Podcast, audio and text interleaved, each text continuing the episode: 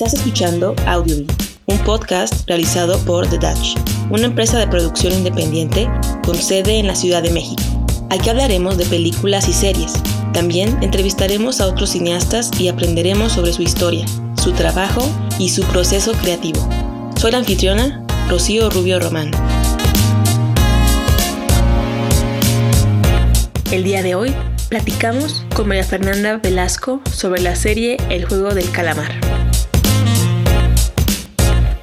El día de hoy, como versión especial por el día de Halloween, vamos a platicar sobre la serie de El juego del calamar, apenas estrenado en septiembre del presente año. Es una serie dirigida, creada, producida por Juan Dong-yu, que, dato curioso, tomó 10 años que esta serie pues, se llevara a cabo. Cuando inició su grabación tuvieron que poner pausa por el tema de la pandemia, claro, y afortunadamente pues ya pudieron ahora sí que finalizar el rodaje, ya lo encontramos en Netflix. Y antes de iniciar con nuestra conversación, pues nada más dar el anuncio de que esta plática, este diálogo tendrá spoilers importantes. Entonces, si no han visto la serie en su totalidad, pues absténganse de escuchar este episodio y más adelante agradeceríamos mucho que regresaran aquí para poder escucharlo completamente. Y pues bueno, Maf, por favor, me gustaría escuchar primeras observaciones, quizá alguna mezcla de lo que te gustó, lo que no te gustó, puntos que más sobresalen de lo que hayas visto. Eh, por favor, adelante. Mm, en resumen, no la amé, no la odié, la disfruté, pero no, no quedé como impactada. Creo que es un Battle Royale muy genérico, porque al final de cuentas el género de Battle Royale es el mismo, lo hemos visto en los Juegos del Hambre, lo hemos visto en precisamente una, una, un trabajo de manga, no recuerdo el nombre del artista, pero es muy, muy conocido, también llamado Battle Royale, pero esta vez ocurre como en un, en un contexto real, es un gobierno tiránico, es el mismo Estado quien manda matar a estudiantes literal como de preparatoria y los manda a una isla a sobrevivir, entonces sí es un contexto, bueno, igual que aquí, un contexto real, solo que en vez de ricos y pobres son estudiantes tratando de sobrevivir, ¿no? Lo que me gustó mucho, mucho, mucho, mucho fue el diseño de producción. Definitivamente los juegos, cómo los adaptan para hacer la versión adulta, exsanguinaria, de juegos infantiles, obviamente estos son juegos infantiles de, de Corea, me, me, pareció impresionante. Yo, yo en ese sentido creo que es una de las partes que más disfruté. Es, un, es una serie que está hecha para gente visual, gente que, que se atrae mucho por los colores, por las formas, eh, por, todo es, por todo eso. Mm, ¿Qué más me gustó? Las actuaciones están bien. Me gustó el protagonista, o sea, lo ponen como muy inocente, menso, pero al principio lo odias porque es el típico baquetón, ya traintón, sin nada más que intentar en la vida, ya rendirse, ser mantenido por su mamá, ya de 80 años, pero a mí lo que me molestó mucho al principio fue que él sabía que tenía una hija y no buscaba como otras oportunidades, aunque iban a ser obviamente mal pagadas, pero creo que había otras formas de tratar de salir adelante, ¿no? Que no me gustó, sí yo sentí muy predecible, sí sentí que, o sea, y hay varias pistas. No he visto el video que te mandé, ese que te dicen, aquí están las pistas de quién era el malo, el mastermind. No, no lo he visto porque quería como primero basar mi opinión en mis impresiones y ya después ver el video. Yo creo que lo voy a ver después del, del podcast. Este, sí sentí que, que el viejito era el único que no cuadraba, porque si te fijas, desde el principio están llevando a gente como muy joven, entre comillas, obviamente entre veintitantos y treinta y tantos, cuarenta años. O sea, gente que, que quiere salir de la pobreza o de las deudas, porque en realidad no se sabe si son pobres, sino simplemente que son endeudados y pues que quieren una vida pues más fantabulosa, siendo pues ganándose sus billoncitos, ¿no? Entonces, este, un viejito que ya está en edad de retiro, no te cuadra qué hace ahí. Entonces yo creo que para mí es una de las primeras vistas, vistas que te dan de, que, que, hay algo que no cuadra con él. Y a mí la parte que me gustó, el detective, o sea, yo me enamoré del detective, tengo un crush con el detective. La historia del detective no me, dice, me hizo tan predecible, yo sí no vi venir el plot twist con el detective, pero tampoco fue una sorpresa, o era, era muy sencillo. O su hermano murió en el juego, o era un, yo sospechaba que era uno de los este, encapuchados de Rosa, porque creo que es Rosa el, el uniforme que traen estos como ejecutores. Pero como el subplot que más me gustó fue el del doctor. Ese creo que fue la parte que más me, me llamaba, ¿no? Ya cuando descubres todo esto que ocurre dentro y, lo que pasa con ellos ya cuando los descubren, porque en realidad lo que pasa es que entre ellos se delatan porque empiezan a pelearse por la ambición y por el plan de, de lo que está pasando, ¿no? Ese, ese, ese plot fue el que yo más disfruté y no tengo personaje favorito, bueno, tal vez sí, tal vez sí el detective. Y ya, son mis primeras impresiones. Yo empezaría por dar una aprobación a las actuaciones que encontramos en la serie. Obviamente, pues está un poco, tienen que estar dirigidos a un arquetipo, ¿no? Cada personaje tenemos ahora sí que al que es súper malo, al que es como el héroe, la parte más humana, ¿no? De que si bien están luchando con otra gente y, las están, este, pues tienen que atentar contra otras vidas, pues encontramos esta parte un poco más humana, ¿no? De tan siquiera seguir con el juego y hacer el menor daño posible, aunque ya sabemos que hay juegos que eso es imposible y tienen que directamente matar a otros jugadores sin dejar un poco de lado eso de que tenemos los arquetipos de quién es muy malo, de quién es este personaje se llama Han Minyo, que lo interpreta Kim Jong-rung. Esta mujer pues nos da como que también ese respiro cómico, ¿no? Y también se agradece un poco. Pero sí quisiera dar especial atención al personaje de Sai Bio, la actriz que interpreta a esta chica, ¿no? Que es la chica que llega también como finalista, es Jung Ho Young. No espero haberlo pronunciado bien, la verdad es que no sé mucho sobre coreano. Esta actriz que ya pues ahora sí que es una actriz prácticamente consolidada porque ella es un modelo de profesión y este representa su primer trabajo profesional. Había creo que estado en otros proyectos tipo video musicales, pero como actriz es su, primera participación y la verdad es que está eh, de aplaudirse porque creo que lo hace bastante bien, sobre todo al final, ¿no? Como que esa escena muy emocional en el juego de las canicas, a mí sí me sorprendió porque veníamos con una línea que era un poco reservada, un poco este agria, ¿no? En su comportamiento con los demás compañeros y en ese momento sí tenemos que sí como que se rompe, ¿no? Emocionalmente. Netflix tiene ya una fórmula para que veas la serie en menos de dos días. Y nos ponemos a pensar los capítulos que están hechos te da un respiro más o menos para que te vayas y como que te relajes un poco hasta la mitad, ¿no? Que es este juego de las canicas cuando vamos como a la mitad. En esa parte es cuando te da un poco de como que de, respiro porque los primeros cuatro o tres capítulos no los puedes dejar de ver, o sea, es un es como acabar a la mitad y luego empezar otra vez porque no, o sea, más bien te deja como la mitad, ¿no? La acción y pues no puedes dejar de ver el siguiente capítulo. Eso también pues resalto, ¿no? Y lo del viejito, yo lo que puedo comentar sobre eso, las que son muchas cosas. Eh, creo que para empezar, yo no lo veía, eh, yo no lo veía tanto venir que él era, digamos, la mente maestra detrás de, todo eso, porque no hace mucho sentido que un señor que tenga tanta, eh, digamos, tanto conocimiento en la parte de que, pues, al final fue uno de los jugadores más valiosos, ¿no? Porque tenía esta, estrategias para ciertos juegos, tenía como esta serenidad, ¿no? Que también hacía mucha falta, pues, a la hora de competir y al final ponerlo como que era la mente maestra y tú ves a los otros millonarios que estaban ahí apostando que eran unos verdaderos patanes, como que no hace sentido. No hace sentido que, o sea, que con, que con esa gente que, pues si bien por supuesto que sabemos que, que a veces el dinero puede deshumanizar un poco a las personas, no hace sentido que haya tanta diferencia en la personalidad de la mente maestra con los demás millonarios. Eso no checa. Y aparte porque ya teníamos a un personaje que estaba dentro, o sea, que era como doble agente, ¿no? Que era el doctor que tú dices, el tener a dos personas que, que, que actuaban así como si fuera como si fueran este, dobles agentes, pues también como que no checaba porque ya teníamos esa, ese otro personaje que nos daba esa, pues ese lado de, de ver cómo interactuaba, ¿no? Con, con los soldados y con, y con los participantes. Y pues bueno, eso quizás como primeras, este, primeros comentarios.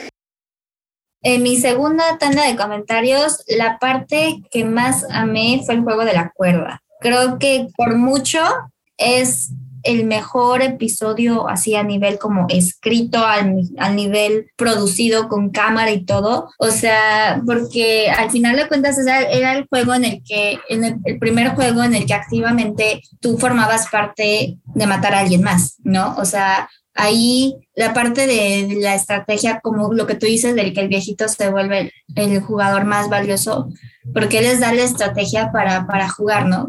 O sea, para ganar, sabiendo que había dos, mujeres flaquitas, no voy a decir débiles por ser mujeres, sino flaquitas, ¿no? Y pues sabemos muy bien que los hombres físicamente sí está comprobado que son más fuertes, ¿no? Entonces tenías a un viejito, entonces sí estaba como en muchísima desventaja ese equipo, pero con esta estrategia pues lograron sobrevivir, la apostaron a esa estrategia, la apostaron al último minuto esperar a que el otro cometiera el error de resbalarse y perder el equilibrio, pero las caras del equipo que pues pierde al momento en que se va, se están acercando ya a su muerte, a mí me parece brillante o sea, todo ese episodio a mí creo que es por mucho el mejor. Me gustó también el de la parte ya del cierre de, después de ese episodio, yo creo que en segundo lugar pondría no todo el episodio completo, hasta el primer episodio, entonces ese es el primer episodio, al hacer el primer episodio le tienen que apostar a, a captar la atención del espectador, entonces es lógico que tiene que ser muy alucinante. Eh, la parte final, ya cuando ponen Fly Me to the Moon, en la del juego de luz verde, esa parte como cuando el pakistaní, es otra de las cosas que me encantó, que no se fueron como, ay, el musulmán, se fueron por el pakistaní, ¿no? De que el migrante esta vez no fue el típico migrante musulmán, ¿no? El que siempre vemos en las narrativas, pues sí, hollywoodenses y gringas, ¿no? O sea, sí me gustó que pusieran como hay, migra hay migrantes de otros países, ¿no? Entonces, cómo la agarra a punto de que se va a caer el protagonista, esa parte me encantó, hasta la fecha la sigo viendo así como le adelanto todo el episodio hasta esa parte porque me parece increíble. Y otra parte que más me gustó, no es un juego como tal. En cuarto lugar sí pongo el episodio de, de, los vidrios, pero antes de eso yo pongo la parte en la que están, ya cuando pasa luz, luz verde, ves que todos están como espantados de, no, son unos asesinos, ¿cómo permiten que se maten? ¿no? Y les dan la opción de, ok, pues entonces si la mayoría no quiere seguir matando a la gente, pues que se vayan, ¿no? O sea, se pueden ir, les dan esa opción, pero obviamente cuando el cochinito va bajando y cómo lo iluminan de tal manera que ellos empiezan a ser apantallados y deslumbrados por tanto, porque estamos hablando de no miles de pesos, no millones, estamos hablando de billones, bueno, billones de monedas coreanas, ¿no? No, no recuerdo cuál era la moneda, pero se ven todos embelesados y, y, y ahí creo que es donde pues obviamente desde un principio se deja en claro la premisa, ¿no? Pero ahí creo que ya cuando se establece la crítica o el objetivo de, o la historia que nos quiere contar la serie, ¿no? O sea, que al final de cuentas, pues todos queremos dejar de ser pobres. Esa parte también a nivel como fotografía, producción y todo eso me fascinó. El juego de cómo los atrae, o sea, del metro, los sobres, esa parte de mí, yo sí conecté cómo es que en la desesperación de ganarse esos mil, mil mil, bueno, mil monedas coreanas, estaban dispuestos a ser cacheteados cuantas veces fuera necesario para ganarse el dinero, ¿no? Y obviamente el protagonista entiende que pues lo hace por su hija, ¿no? Bueno, yo quiero creer que lo hace y en estos momentos lo hace tanto por él como por su hija, porque pues no, no, no le pudo regalar algo bonito, ¿no? En su cumpleaños, de estar desesperado, pero ya llegar al punto de recibir golpes por, por dinero, eso también deja claro que tan crítico es como la situación en la que están, ¿no? Como que hasta que, a qué niveles de pobreza se puede llegar dentro del sistema capitalista, que pues obviamente ese sistema sí o sí tiene que generar pobres, ¿no? Después, como ya para convencerlos y decirles, no, a ver, ustedes aceptaban este juego, estar aquí, nadie los obligó, este, lo tomaron sabiendo, bueno, teniendo como una probadita de lo que puede ser.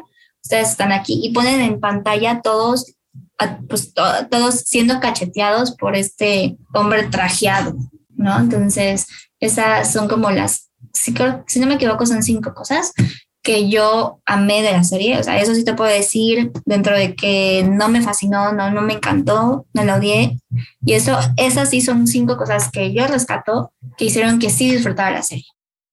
Regresando un poco yo, bueno, de mi parte a lo que es la escena del juego de la cuerda, igual para mí fue el mejor momento, un poco relacionado también con la escena de, luz verde, luz roja. Esos dos juegos a mí fueron los que más me apantallaron. En la escena del juego de la cuerda, sobre todo por cómo los elementos se combinan, vaya, y al final dan como una puesta en escena increíble. La verdad es que el tener la narración del señor, la estrategia, de ver cómo ellos entran, les amarran las manos a la cuerda y la música, los tambores y los rostros, ¿no? Los personajes, todo, o sea, la edición, cada elemento que, que, juega ahí en esa, en esa escena, creo que todo funcionó de maravilla y para mí fue de los mejores momentos de la serie. Un poco volviendo al tema de lo de los golpes, ¿no? que decías que también fue una parte que, que, te gustó mucho de cómo cada uno de ellos se da cuenta de que, pues sí, o sea, se, se requiere una cierta personalidad para aceptar hacer algo así, ¿no? Jugar con tu vida para ganar dinero. Sin embargo, ahí son las cosas que yo también... Eh, bueno, que yo más bien siento que no hacen mucho sentido porque encontramos personajes en el juego, tenemos algunos que son tontos y un poco distraídos, pero también tenemos otros personajes que son inteligentes, que hacen estrategias, que tienen ciertas habilidades que al final los van poco a poco acercando al final. Y no me hace mucho sentido que personajes así con esa inteligencia y ese bagaje de luchones estén de acuerdo pues a, jugar un juego así, se entiende que lo hacen porque sí es, es mucho dinero el que está ahora sí que en el juego,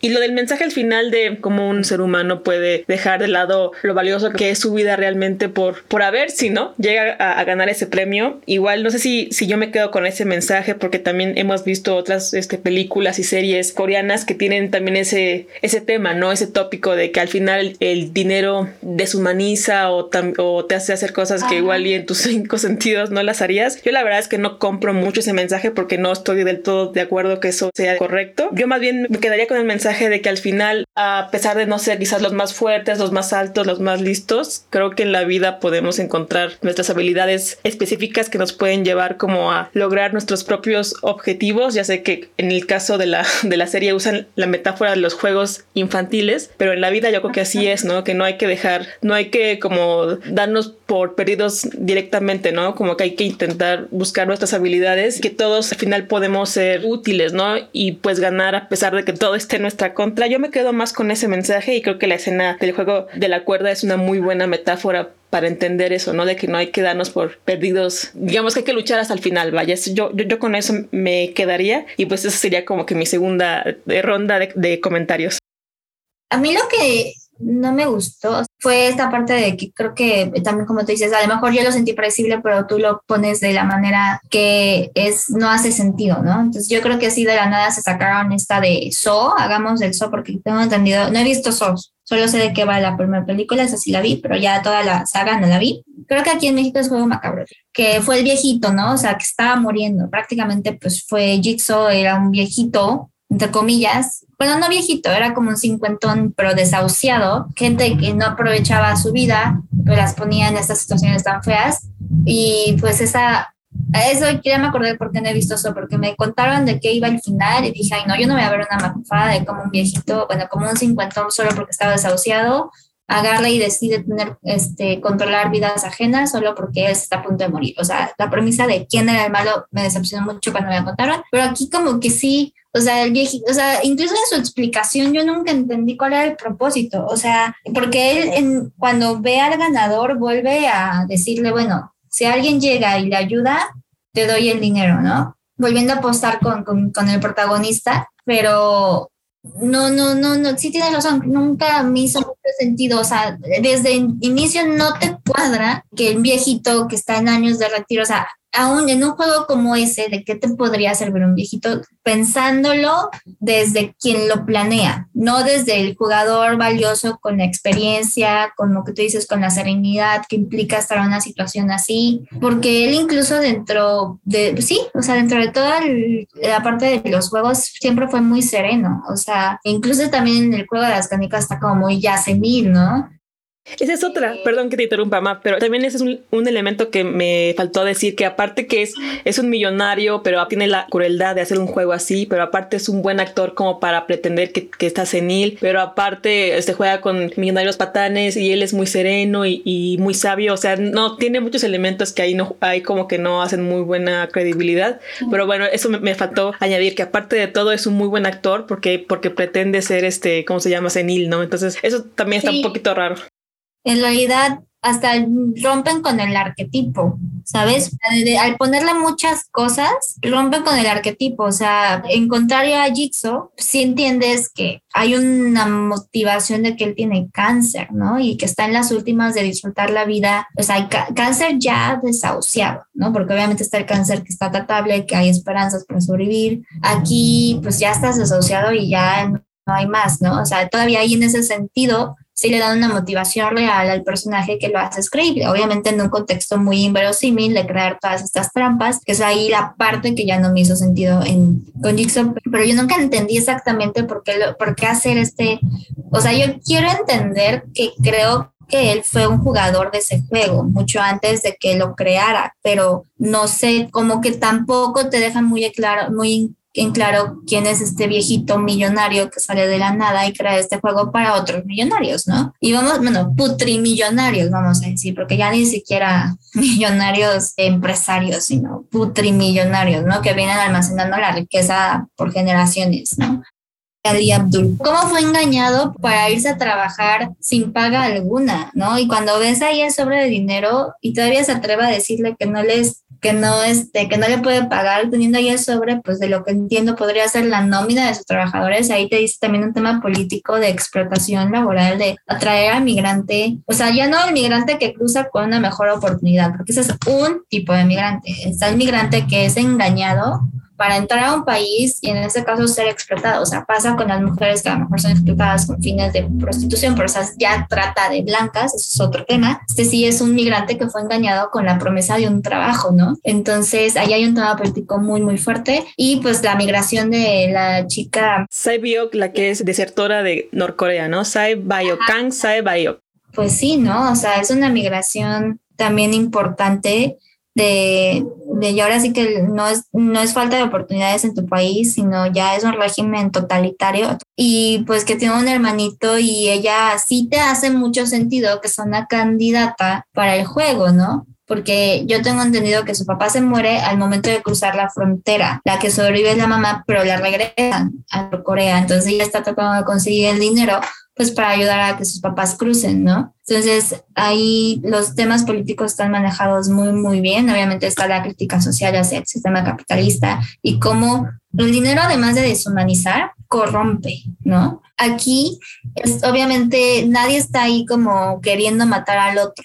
¿Sabes? Eso sí es un hecho, eso sí creo que todos los jugadores que son 100, no, 456, ¿no? Una cosa así. No te lo dejan claro en el principio. En el principio solo piensas que los juegos van a causar tu muerte, pero ya vimos que el, precisamente el juego de la cuerda es el punto de inflexión que va a cambiar, que ahora ya todos se van a tener que empezar a matar. Entonces, o que por lo menos ya va a haber una confrontación y pero pues al final de cuentas la gente regresó, vaya, nadie fue obligado a regresar al juego sabiendo que su victoria implicaba la muerte de alguien más. El juego de las canicas no me pantalló mucho, pero sí la conozco que fue más cardíaco, ¿no? Porque sí implicaba, sobre todo en la parte en la que ves que una pareja pues hizo equipo, ¿no? Entonces el señor terminó matando a la esposa. También el, el que es amigo conocido del protagonista, escogió a Ali Abdul como compañero pensando que iba a ser un juego de dos contra dos, ¿no? Pero para ese momento creo que ya ves venir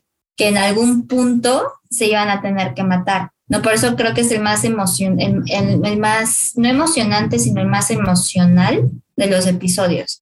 Me agrada que hayamos otra vez regresado a esa escena porque digo yo la parte política pues soy más la idea de que a veces las series y las películas como que aprovechan demasiado el ser políticos. Es que no, la palabra no es aprovechar más bien. Lo que es la política yo siento que debería de, quedar un poco más afuera, ¿no? Del, tema de lo que son las series y películas porque muchos proyectos que tiene Netflix se han vuelto muy, muy, de izquierda y creo que ya llega un punto en que quizá ya es demasiado y a veces no, pues no empata mucho porque simplemente queremos ver la historia y ya, ¿no? Pero volviendo al tema de la escena de las, canicas y también regresando un poco al personaje del, del, viejito, yo creo que hubiera sido mucho mejor para la historia que él hubiera sido, vaya, un viejito así normal, que tenía problemas de, salud y nada más quería ahora sí que una nueva oportunidad para, pues, para hacer algo, que no hubiera sido ningún millonario ni nada, y, mucho menos la, la, mente maestra detrás del juego, porque hubiera sido un, un buen equilibrio en todo lo, que pasó en la escena de las canicas, ¿no? Teníamos traiciones, teníamos sacrificios, y creo que la parte del protagonista con el viejito Ol y Lam tenía como que una mezcla de ambas, ¿no? Un poco de, de traición, de que se aprovechó de que se supone que era senil, y entonces con los demás que teníamos una traición completamente con Ali Abdul y teníamos el sacrificio que hizo este Ji Young con, con Biok. Entonces todo eso creo que empataba muy bien, ¿no? Hacía una muy buena combinación, hacía una mezcla de diferentes elementos de, de amistad, traición, este sacrificio y hubiera sido mucho más contundente, mucho más emocional para la historia tener a Oil Nam como un viejito que nada más daba su vida por su nuevo amigo y al final que este el protagonista como que se fuera con esa culpa, ¿no? De que se aprovechó de él, eso creo que hubiera tenido un mayor impacto a la audiencia, que al final que nos enteramos que era la mente maestra y pasara lo que pasara él iba a sobrevivir, entonces eso creo que le, le restó al final esa magia o, esa, esa emotividad que la escena de las canicas en un principio, al menos a mí que yo no veía venir que él era el, la mente maestra, a mí sí me, sí me impactó por esa parte, ¿no? Que sí pensé que era un viejito casual, que fue de los jugadores al final más valiosos, ¿no? O sea, que fue, si hubiera, si no hubiera sido la mente maestra, hubiera tenido como que ese mensaje más directo, ¿no? De que sin importar edad, género, fuerza, lo que sea, al final podemos empatar nuestras habilidades y podemos conseguir nuestros objetivos sin importar que pero cuando dicen que al final es la mente maestra, pues se va un poquito como que esa magia o ese mensaje que a mí me hubiera gustado más con el que cerrara, ¿no? Por así decirlo, sí. Sí, sí, sí. Mm, ah, lo que no me fue el final. O sea, el final fue así como de ya después de todo disfruta tu dinero y trata de lidiar pues con la culpa que implica pues haber participado ahí, ¿no? Y culpa y no, porque creo que en el caso del protagonista, el que gana el juego, pues se entiende que él no abiertamente, o sea, no, no, no, no mató y usó su gandallez para aprovecharse de otros, como en el caso de los malos malotes, que son este grupo de delincuentes, que también esa, eh, fíjate que esa parte sí me sorprendió mucho de, de cómo se dan cuenta que incluso matándose antes de los juegos pueden aumentarle el dinero, ¿no? Entonces ahí es donde se contrasta, o más bien no se contrasta, sino sí, como que se contrasta la parte de no querer estar ahí, más bien de estar ahí por querer salir de, la precariedad, de las deudas, teniendo que matar a otros, pero no porque tú quieres hacerlo, a pasar a ahora yo te mato porque tu muerte me beneficia, ¿no? O sea, ahí sí entran como en contraste ya. Estamos hablando de jugar otro juego completamente diferente, porque en realidad a mí lo que me gustó también mucho fue la justicia del juego mismo. O sea, todos entran en igualdad de condiciones y quienes rompen esas reglas y se aprovechan, pues pagan con su vida, ¿no? pero todos, ¿no? Desde los ejecutores con el overall este rosa, creo que era rosa, si no me equivoco, es que no sé si es rojo o rosa, a los mismos participantes que, que buscan aventajarse eh, en el juego, aquí sí creo que esa parte me parece muy, muy buena, que los, si hay justicia, ¿no? Eh, eh, si todos son en igualdad de condiciones, gana quien se ponga más trucha, gana quien, quien sea más fuerte, si el juego requiere fuerza, gana quien es más inteligente, quien hace mejor estrategia, quien hace mejor equipo, o sea, ahí sí creo que hay una justicia verdadera y obviamente el que los, que los juegos no se sepan también le añade cierta igualdad de condiciones, ¿no? Que en los Juegos del Hambre que tenías a los primeros estos distritos, yo sí amé las películas del Juego del Hambre, la verdad me, me gustaron. Tienes a estos distritos que tenían pues todas las ventajas y todo el apoyo del Capitolio pues para siempre salir victoriosos en los Juegos del Hambre, ¿no? Ahí sí no había igualdad alguna. Aquí sí la hay y creo que eso es un elemento que rescato de que rompe un poco con los Battle Royales o el género de Battle Royale que hemos visto pues antes, ¿no? Del juego del calamar.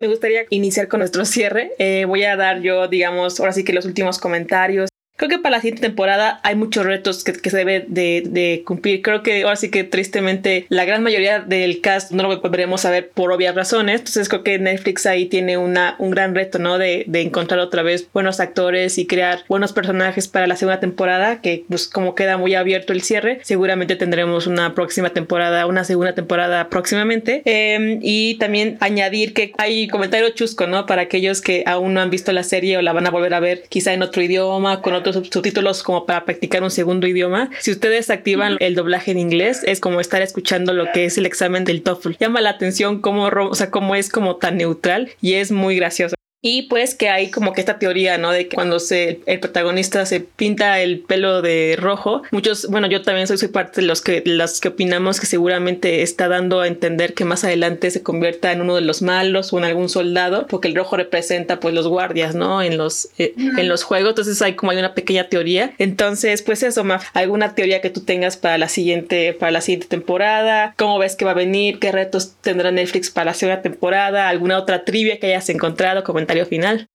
Trivia como tal no encontré. Encontré la parodia de estos grupos de, de, youtubers que se llama Que Parió, la verdad está muy buena. la recomiendo mucho para sentarte ahí y reírte un rato de, de, la creatividad mexicana. Pero para cerrar, yo sí, sí veo también muchos retos para la segunda temporada, que es obviamente ya, además de cambiar el cast, porque obviamente tiene que cambiar, o sea, creo que vamos a volver a ver los mismos arquetipos, porque son arquetipos que funcionan bien narrativamente, entonces sí vamos a volver a encontrar al super mega delincuente, sí vamos a encontrar al, al migrante, creo que sí vamos a encontrar como los mismos arquetipos. No sé si vamos a encontrar al viejito, porque digo que esa parte fue como de, ajá, si se va a morir el viejito o no se va a morir el viejito, ¿qué va a pasar ahí? Otro reto que veo es, van a ser los mismos juegos con otros personajes, van a ser otros juegos.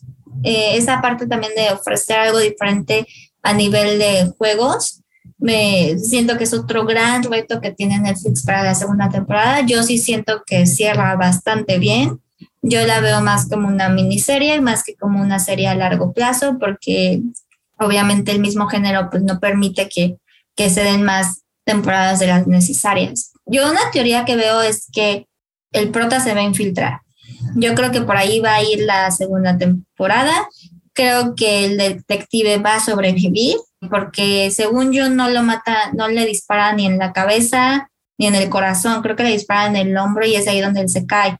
Entonces creo que hay una posibilidad remota, pero la hay, de que él sobreviva, porque alguien tiene que acabar con esto, ¿no? O sea, porque obviamente si, si tú desconstruyes, deconstruyes toda la historia, pues tienes que la historia de los buenos contra los malos, ¿no? De aquellos que, que se aprovechan de, de unos, hay que vencer como al, al, al, al, villano, ¿no? Creo que siento que por ahí va también la segunda temporada de desenmascarar, porque yo sí no creo que, que, que, que, el viejito sea el mastermind real, creo que es un títere. Viendo así como que las cosas que no hacen sentido, creo que la explicación racional que le doy es que sea un títere, entonces hay que ver qué, qué, qué diferente pueden ofrecer en la segunda temporada.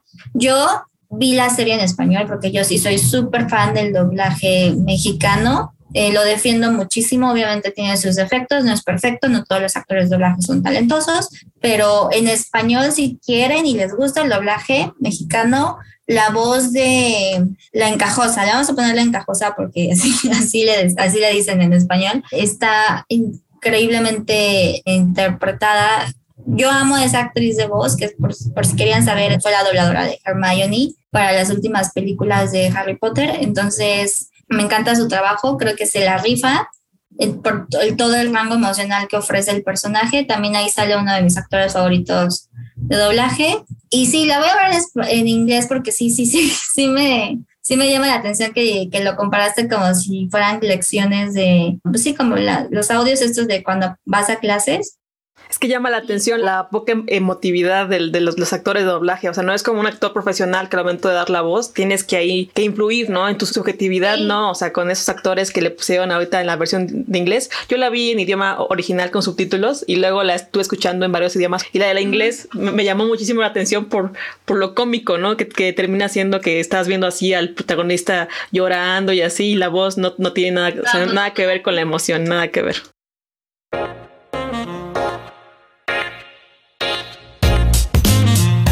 Gracias por escuchar Audiobeam, un podcast realizado por The Dutch y producido en la Ciudad de México. Soy la anfitriona Rocío Rubio Román. Para comunicarse con nosotros, puedes escribirnos a audiobeam.com o visitar nuestra página web thedutch.com.